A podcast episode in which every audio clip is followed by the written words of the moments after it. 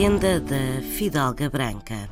Conta-se em Ponte da Barca, no distrito de Viana do Castelo, uma estranha lenda sobre uma mulher vestida de branco e que, em noites de lua cheia, deambula por um velho solar.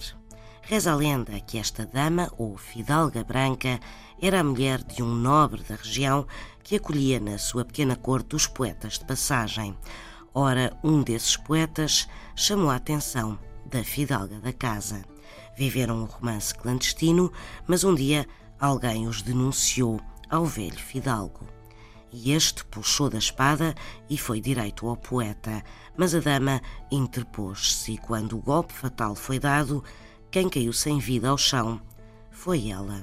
Desde esse dia que a alma penada da Dama Branca ou Fidalga Branca percorre em noites de lua cheia os corredores do solar em busca do amante. São histórias assim mesmo.